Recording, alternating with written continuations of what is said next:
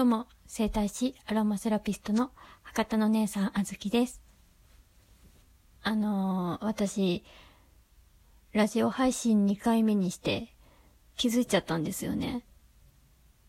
一人配信のラジオって、大声での独り言、やなっていうことと、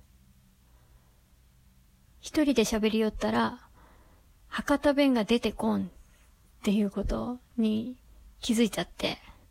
ラジオをこう聞く側の時は、ずっと聞きよるだけやけん、皆さん話うまいなぁと思いながら楽しいなぁってぼやーっと聞きよったんですよ。なんで気づかなかったんですけど、大声での独り言ってめっちゃ難しいと思って。そしてめっちゃシュール。話す前に、あの、頭の中で何喋ろうかな、こういう順番で喋ろうとかっていうのを考えて、よし、いざ、録音しようと思ったら、全然言葉が出てこんくて詰まって、え、マジ難しくないと思って、皆さんなんかほんとすごいなと思いながら、他の方の聞きながら、こうやって喋る、なんかこう、5分ぐらいのラジオでも5分喋るってめっちゃ難しいっていうことに気づいたんですよね。しかも今喋りよう中でもめっちゃ難しいっていうことしか言ってないっていうね。ね、例え話も出てこないっていう。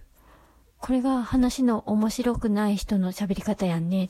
博多弁で喋ろうをコンセプトにしよったけど、それも全然出てこんので、今日は